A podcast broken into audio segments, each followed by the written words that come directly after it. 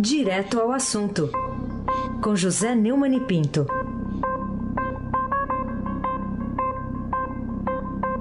Neumani, bom dia. Bom dia, Raíssa Abac, o craque. Bom dia, Carolina Ercolim, tintim por tintim. Bom dia. Bom dia, Almirante Nelson e o seu Pezinho. Bom dia, Moacir Biasi. Bom dia, Diego Henrique de Carvalho. Bom dia, Clã Bonfim, Manuel Alice Isadora. Bom dia, melhor ouvinte, ouvinte da Rádio Eldorado 107,3 FM.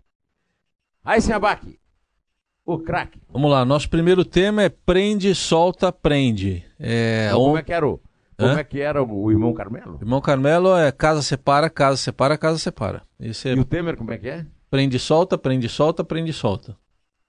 Tá bom? E solta, prende também, Eu né? tentei fazer com o sotaque do irmão Carmelo aqui. É, e tem, e tem também do Temer que é, vamos, como é que é? Vamos manter isso aí, viu? Isso, é.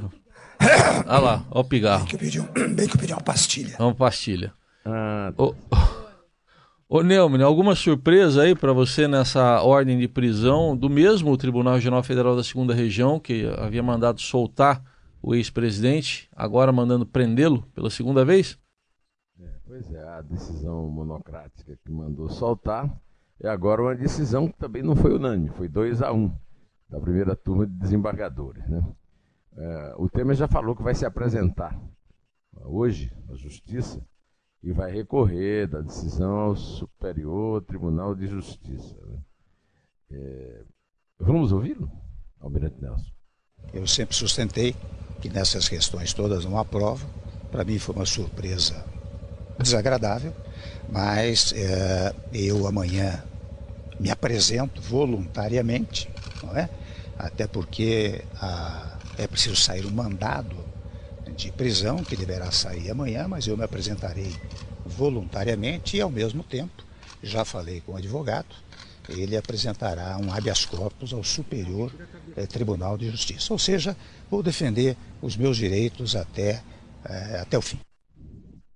É, também a nação teve uma surpresa muito desagradável quando, depois do desenlace de um episódio muito traumático, que foi o, o segundo impeachment, é, depois da redemocratização né, de um presidente da República, se descobriu que o presidente não era confiável, porque a conversa dele foi gravada é, pelo Joesley Batista, um, um reconhecido meliante da praça, é, na, na garagem do, do palácio onde ele mora. Quer dizer, um, um caso realmente lamentável.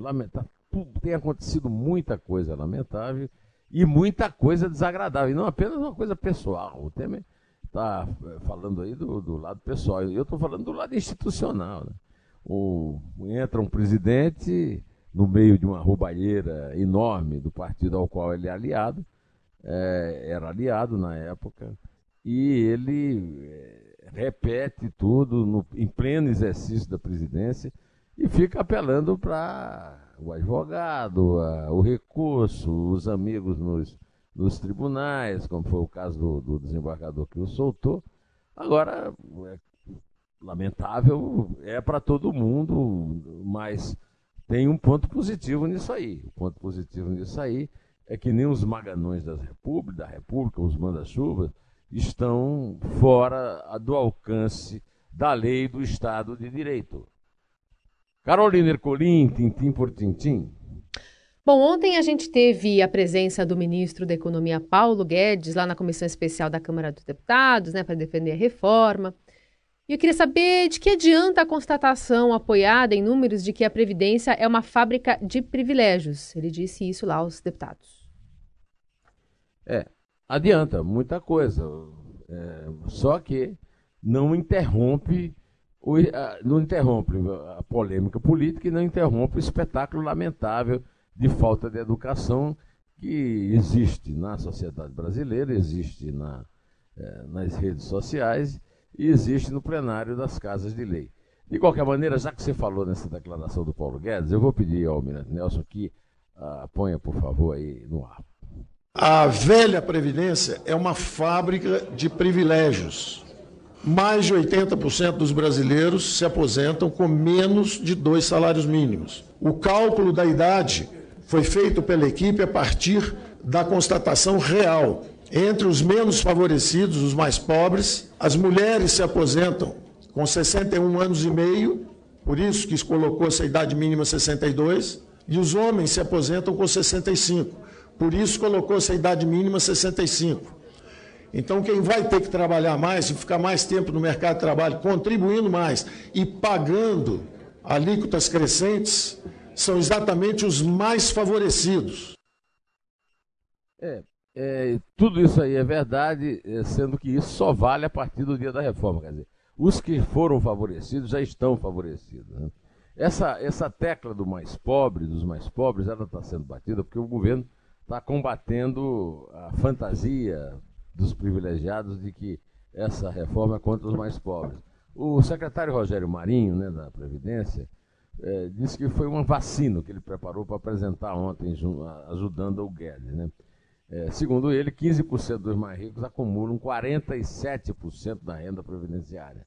Esses cálculos mostram que a economia de 807 bilhões e 900 milhões de reais, esperada com a reforma do INSS em 10 anos, já cairá sobre 71 milhões e 300 mil segurados, numa economia por indivíduo de 11.300 é, reais. Né? No caso dos servidores federais, a mudança poupará 224 bilhões em uma década, mas o número de atingidos é menor, de 1 milhão e 400 mil, e a economia por indivíduo de 157 mil reais. O, o Guedes também é, falou é, que o regime está condenado. Né? Isso é que é fundamental. Tem que dizer, insistir, é, que o regime está condenado, que vai chegar um momento que não vai dar para pagar quem já está aposentado. Quer dizer, se a, se a reforma passar, ela atinge os que vão ser aposentados. Se a reforma não passar, ela acaba o dinheiro para pagar os que já são aposentados. O dado que ele apresentou foi o seguinte: há 40 anos tínhamos 14 contribuintes por idoso. Hoje é a metade, são 7 contribuintes por idoso. E quando filhos e netos dos presentes aqui pensarem em se aposentar, serão 2,3 jovens para cada idoso. O sistema já está, segundo ele, condenado à quebra. É, Abac, o craque. Ô Neumann, ainda sobre esse assunto, como é que você interpreta a constatação da pesquisa CNI-BOP, divulgada ontem, de que 59% da população brasileira aprova a reforma da Previdência? Nós temos conversado sempre aqui sobre reforma da Previdência e eu tenho dito que, quando nós começamos a conversar, Raíssa, havia uma, uma má vontade na população que, inclusive, é, reforçava a posição, é, não da oposição, mas daqueles parlamentares que se põem contra a reforma. Né? Agora, isso mudou, tem mudado, quer dizer, tem havido uma conscientização crescente dessa realidade que o Paulo Guedes e o Rogério Marinho mostraram. Né? 59%, ou seja, quase 10 em cada, quase 6 em quase 10 brasileiros, disseram isso na pesquisa Retratos da Sociedade Brasileira, Reforma da Previdência, que foi divulgada ontem pela Confederação Nacional da Indústria. 36% discordam da necessidade da reforma. Ainda é um número grande.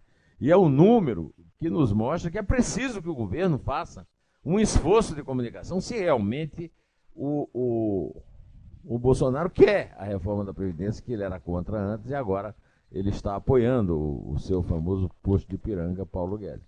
Esse esforço de comunicação não é realizado porque a Secretaria de Comunicação vive é, o, a, equipe de comunicação do governo, que está na Secretaria-Geral do governo, do general Carlos Alberto Santos Cruz, vive sob fogo permanente nas guerras intestinas, vamos usar a palavra mais certa, que ela é correta no português, e ela dá também uma metáfora. Né? As guerras intestinas da família Bolsonaro do, e, da, e do, do, da intimidade do Palácio do Planalto. Carolina Ercolim, tintim por tintim. Bom, Neumann, hoje o Estadão traz aqui uma reportagem da Vera Rosa falando que o acordo do Planalto para recriar algumas pastas, né, algumas alguns ministérios têm incomodado alguns líderes. Né? Tem uma negociação para ocupar cidades e integração nacional, está provocando um racha no MDB e divide ainda mais potenciais aliados do governo. Mas eu queria saber de você como é que esses agentes né, dessa mudança, dessa criação a mais aí de um desmembramento de um, de um ministério, é, se deu, né? Como é que esses personagens estão se comportando a partir dessa decisão, tudo em, em pró né, de, do COAF ficar ali com o ministro Sérgio Moro? É, pelo, essa é a coisa positiva, pelo menos está havendo um certo esforço do governo. Agora, o que aconteceu foi o seguinte: o governo fez uma reforma administrativa, um corte de ministério, uma coisa bastante popular, que estava prometido na, na, na, prometida na, na campanha do Bolsonaro, mas não, não tem. É, é, é, é, emite a medida provisória, promulga a medida provisória e não a acompanha no Congresso. E não tem nem congressista para acompanhar. O resultado é que chega no fim e é massacrado pelo Centrão, que tem interesses meramente fisiológicos. Então, a grande culpa disso aí não é do governo, não é do Congresso. Só que o governo precisa acompanhar essas coisas do Congresso, porque nós não estamos num quartel onde o capitão manda no tenente. Nós estamos num governo democrático que tem que acompanhar o poder legislativo. E é, é uma coisa muito chata, mas a verdade é essa. O, o, o, os bandidos do Congresso querem mudar o COAF para o Ministério da Economia, porque acha que será menos doloroso para eles. E o governo não tem pra, como manter a sua posição, senão barganhar. E a barganha é a volta, é a visita da velhíssima barganha. Eu tenho insistido aqui que não existe líder do governo no Senado. Existe um líder do Senado no governo, que é o Fernando Bezerra Coelho, descendente direto de Duarte Coelho, capitão mandatário da capitania de Pernambuco no século XVI, e, e também ex-ministro de Dilma, ou seja, um herdeiro da roubalheira do PT. Esse é o líder que está negociando. Os que participaram dessa negociação são, à exceção do Bolsonaro, que é isento de suspeição na, na, na Lava Jato e em outras operações, todos suspeitos. Inclusive o chefe da Casa Civil dele, Onix Lorenzoni. Onix Lorenzoni, Rodrigo Maia, que é o Botafogo do, do, do, da Odebrecht, né? O Davi Alcolumbre, que tem crimes eleitorais a responder no Supremo, e o próprio Fernando Bezerra do Coelho, que é suspeito da Lava Jato, como lembrou ontem o Raíssen Abac, o craque. Vamos lá, vamos falar agora dessa manchete do Estadão. Decreto amplia porte de armas e é contestado no STF. O Neumann, para você, quais uh, vão ser as consequências da discriminação de 19 categorias profissionais? Jornalista pode também, né?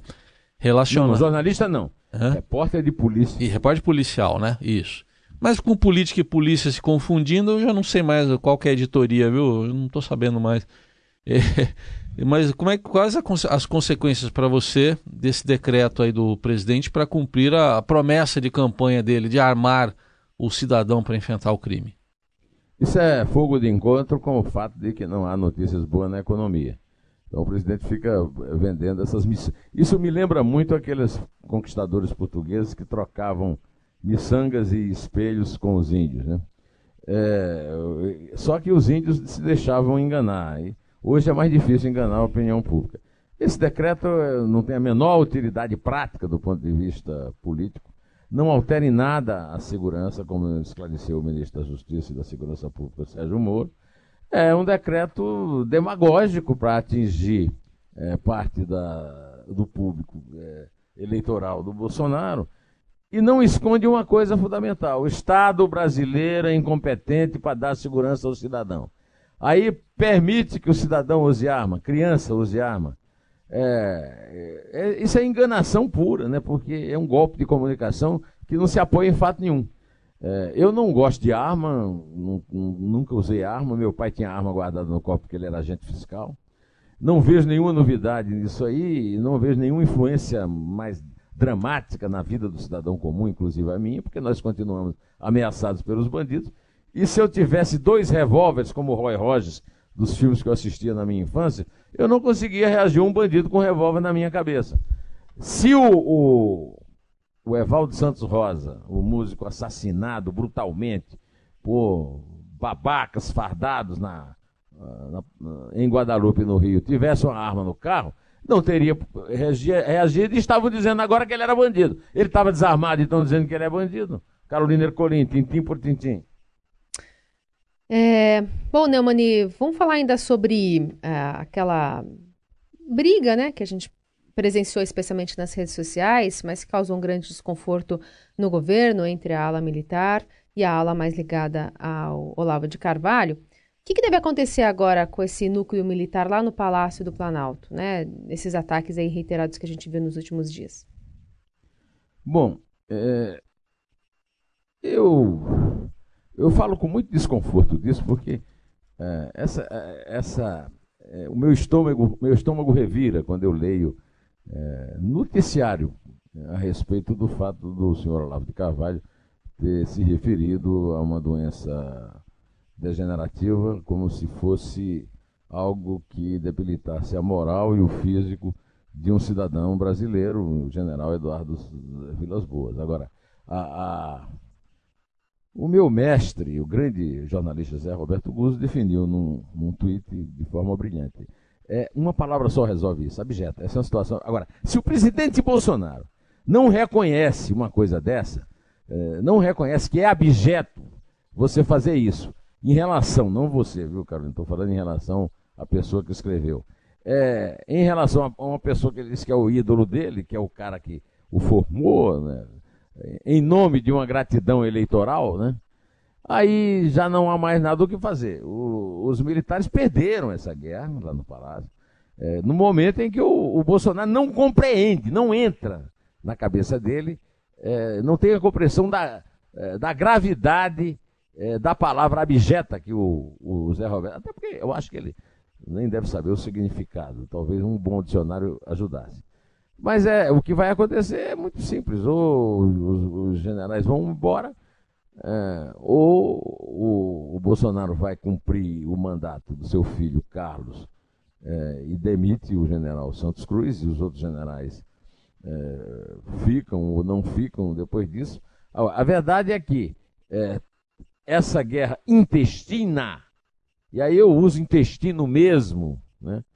ela vai continuar.